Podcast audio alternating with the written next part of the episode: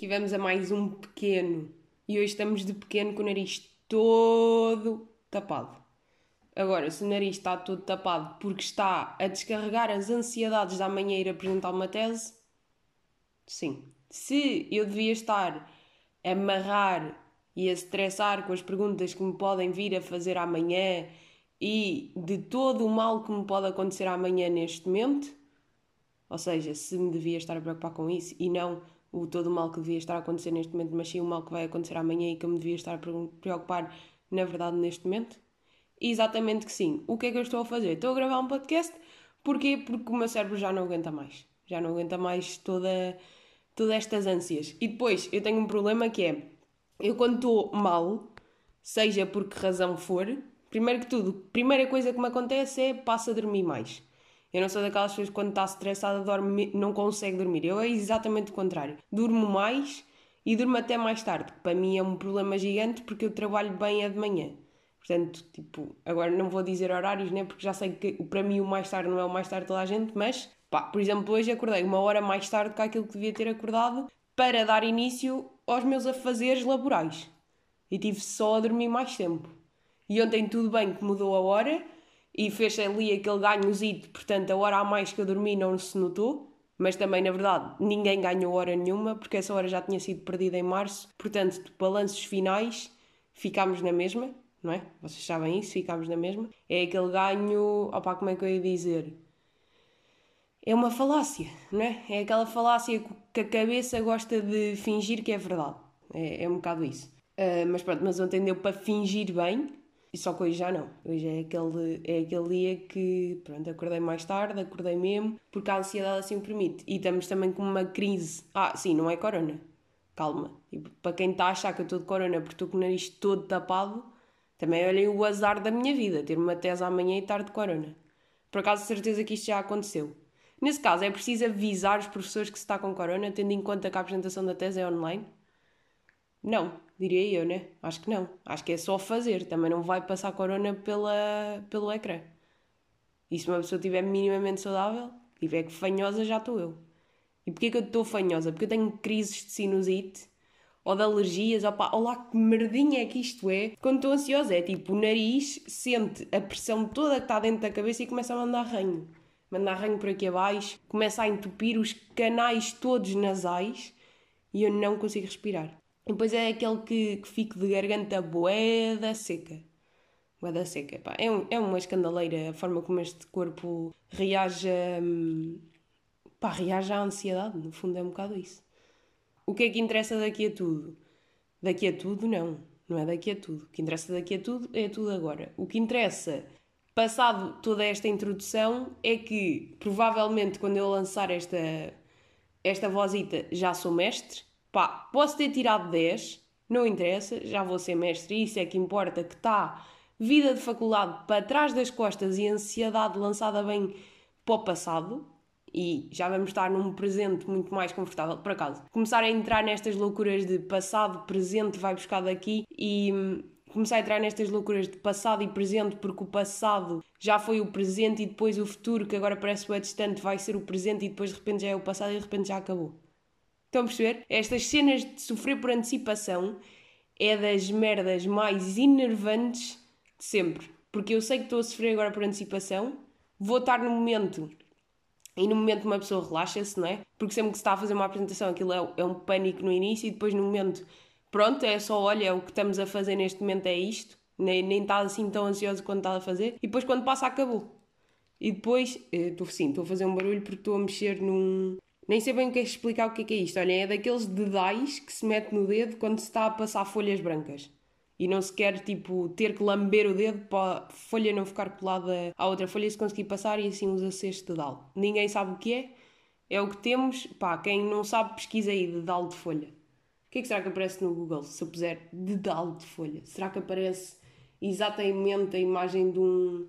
Pronto, se quiserem saber o que é que eu tenho no meu dedo e se pesquisarem dedal de folha no uh, Google não é nada do que aparece aí. Olhem, é uns, o meu é laranja e no Google é 1, 2, 3. Vamos em 12, 13, 14, 15, 16, 17, 18, 19, 20, 21, 22, 23, 24. A minha é, o, é a imagem 24 que aparece, que é assim um dedalzito azul dentro de um plástico. O meu é, é, o meu é laranja e já está assim bem comido nesta zona do, do dedo em cima, porque já foi muito utilizado. Não para passar folhas, mas sim para brincar com ele enquanto se gravam podcasts. Ah, sim, porque entretanto a minha plasticina faleceu. Não sei se vocês estão a par disso. A plasticina que eu deixei no parapeito da janela durante o verão ao sol e que depois secou toda e quando eu tentei começar a usar outra vez no início da segunda temporada não dava porque estava seca. E houve um episódio em que eu atirei um bocadinho da minha água, que era para beber, que eu pus lá dentro, para ver se aquilo amolecia e ficava uma coisa de jeito para brincar. Não dá, porque eu estraguei a plasticina. Estão a perceber? Pronto, descobri isto ontem. Não sei muito bem o que é que vou fazer com ela. Vamos lá ver se eu consigo revitalizar, mas para já está morta. Pronto. E, e, vai, e agora era acabar aqui o podcast. Já disse tudo. Tipo, o que é que vocês também querem mais que eu fale no dia em que estou de ânsias de da apresentação. Querem que faça aqui a apresentação? É que a apresentação também é pública, que depois é esta. Ah, e podemos é já falar nas, nas ânsias de pessoas a ouvirem. É que imaginem, o que é que dá ansiedade na apresentação de uma tese? Eu vou fingir que estou no psicólogo e que estou a tratar uh, os meus medos para amanhã aqui. Tipo, vou fingir que vocês são o meu psicólogo, está bem? O que me dá ânsias é, primeiro que tudo, é as perguntas que me podem vir a fazer. É assim, é que a apresentação, eu já repeti aquilo tantas vezes que já sei de cor e salteado. Pronto, sabe-se, está-se bem, eu sei o trabalho.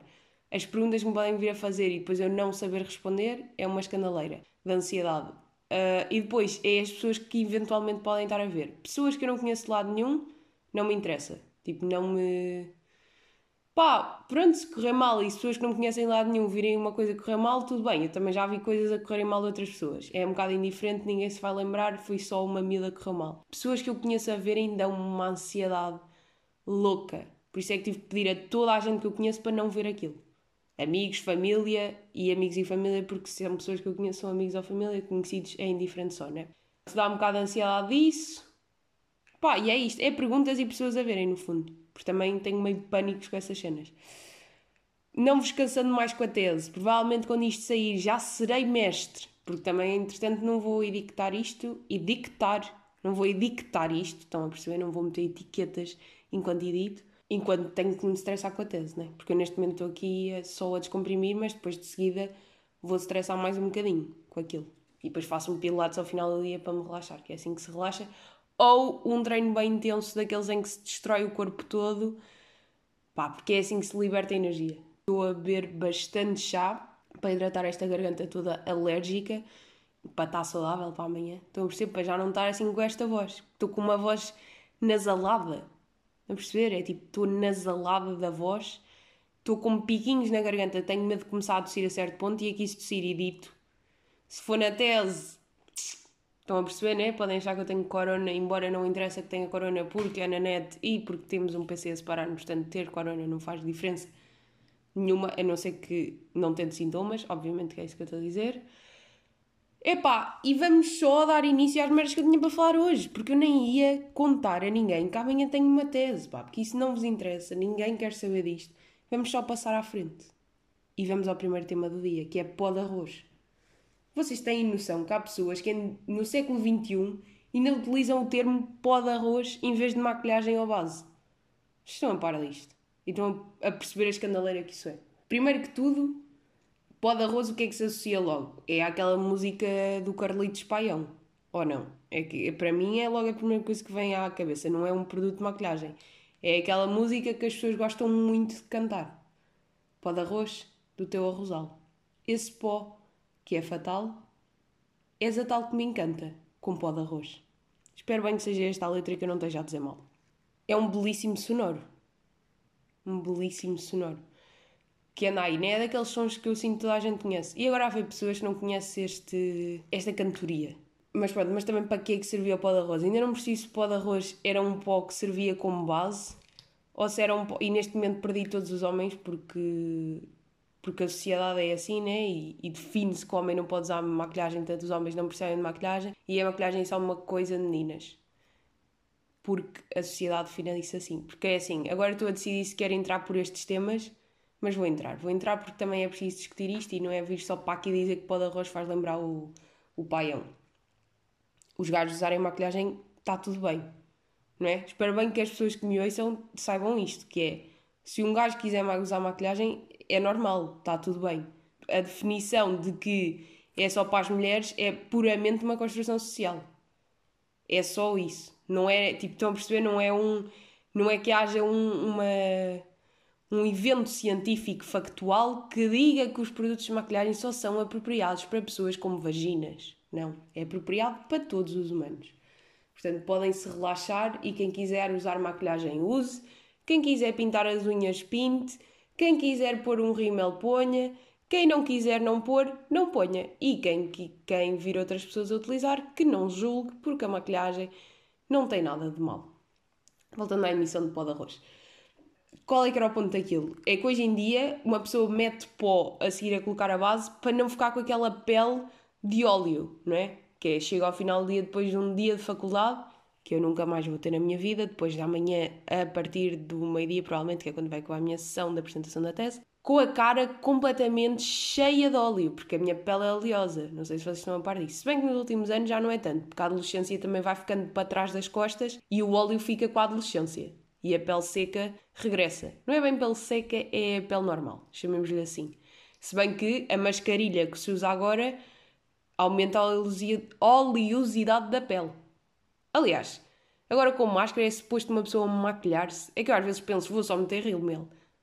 Rímel. Mas depois também há o problema de depois de repente vais comer e estás só com a máscara da parte de cima do meio do nariz para cima sobrancelhas feitas e um bocadinho de rímel. E depois tens o resto da cara toda lixada. Também é meio estranho. Só que usar máscara toda maquilhada é certo e sabido que a máscara vai ficar cheia de maquilhagem, não é? Se já fica aquele colarinho da camisola sempre com aquele resto de base, a máscara também fica. E é, pá, é nojento. Parece só assim um castanhito na máscara que mete-me bastante nojo. E por mais pó que se meta e por mais que a pele já esteja a deixar a adolescência e esteja a passar para a adultez e fique mais seca, a máscara pá, aumenta ali o nível de produção de óleo da pele, pá, aumenta bem, aumenta muito bem. Se bem que era mais no verão, não é?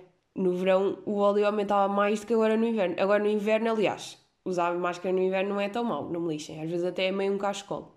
Está assim vento, já não há vento no nariz. Aquele problema que eu tinha antes de estar bué da frio, fica-se com o nariz todo vermelho, porque a minha pele é extremamente sensível ao frio, como já todos sabemos, não é? Porque basta baixar a temperatura 1 ou 2 graus, que esta pessoa já está cheia de frio. Aliás, hoje estou de lareira ligada. E ainda nem. E é só outubro. É só outubro, já estou de lareira. O que é que me irá acontecer em janeiro? Mudo-me para dentro dela. Uh, já não vou ter mais o nariz frio.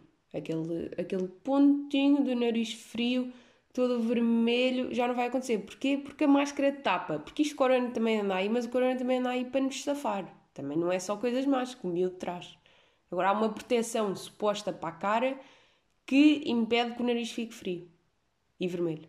E que já não com aquele aspecto de Rodolfo. E já se pode ficar com uma cara normal. Se bem que agora também depois não dá para ver o nariz não frio. Portanto, até que ponto é que interessa? Ninguém sabe bem. Tive que fazer aqui um, uma interrupção na emissão para ir buscar eh, chazito porque terminou e uma pessoa sem chá não consegue falar em condições nestas alturas de condições climatéricas e com uma crise sinusita a acontecer. Vou-vos fazer a minha sugestão desta semana, que é uh, ver Abstract. Abstract, porque que eu odeio sempre ter que... Pra, por acaso, vamos falar do pânico que é dizer cenas em inglês. Tipo, é um pânico porque uma pessoa não quer dizer mal, e quer, quer pronunciar bem. E como uma pessoa pronuncia mal, fica nervosa, ainda pronuncia pior. É tipo, vocês parem lá também de causar essa pressão. Querem que eu vos diga o nome em português? Digo-vos o nome em português, é abstrato. Parem de fazer essa pressão, ok? Ok. Falando então do, do abstrato, porque é assim, só assim é que vocês me deixam falar, pronto, é o que é. Uh, é, uma, é uma série documental, documental ou é um documentário? Também nunca sei dizer isto. Pá, eu na verdade nem português sei falar, portanto é no fundo é cala de só e desiste tudo. Este documentário é basicamente vai buscar uh, pessoas que estão aí no mundo das artes, ou nem é bem no mundo das artes, é aí, em trabalhos que envolvam processos criativos e põem-nos a falar sobre o seu processo criativo. Pá, e eu vou-vos dizer, É das cenas mais fascinantes para mim é ouvir pessoas a falarem do seu processo criativo. Ou do processo de trabalho no geral também. Eu acho que posso dizer isso. Tenho, eu acho que tenho um grande apreço por compreender as profissões e para compreender como é que as pessoas o fazem. E é sempre muito mais interessante ouvir alguém a falar de uma coisa que gosta realmente de fazer do que alguém que faz uma coisa só por fazer, né? Barulho de plástico? Nada. Por exemplo, é como aquela coisa de um professor. Um professor é sempre muito mais interessante a dar uma aula quando fala de alguma coisa que gosta.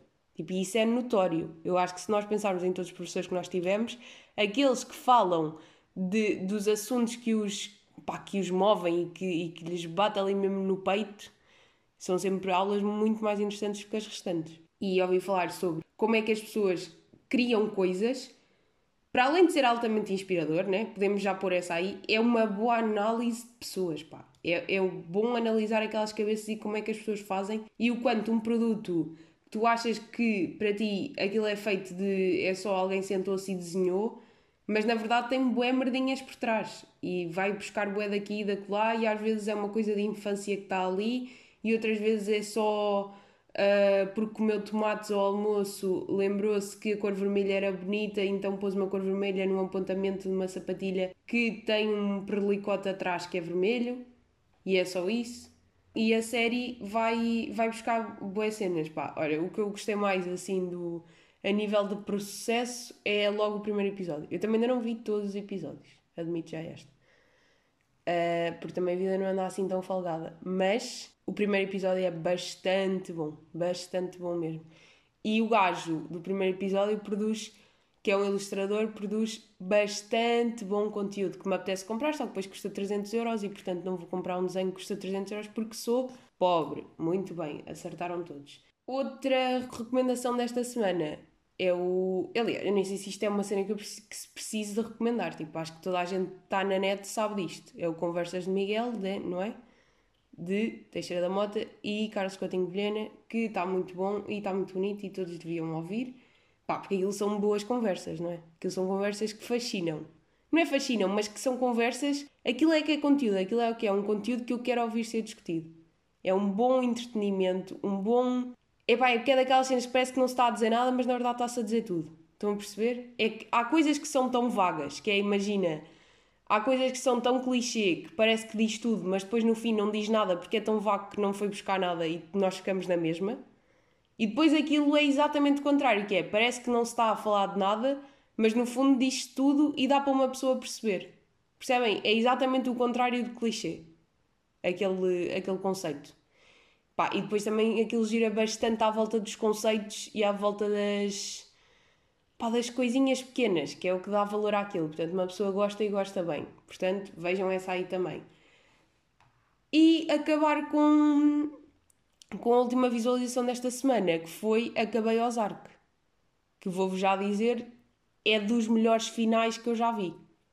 E assim, para resumir Ozark e para terminar este belo podcast assim neste, neste tema das séries e acabar de ver umas séries, umas séries, acabar de ver uma série, pá, fala normal.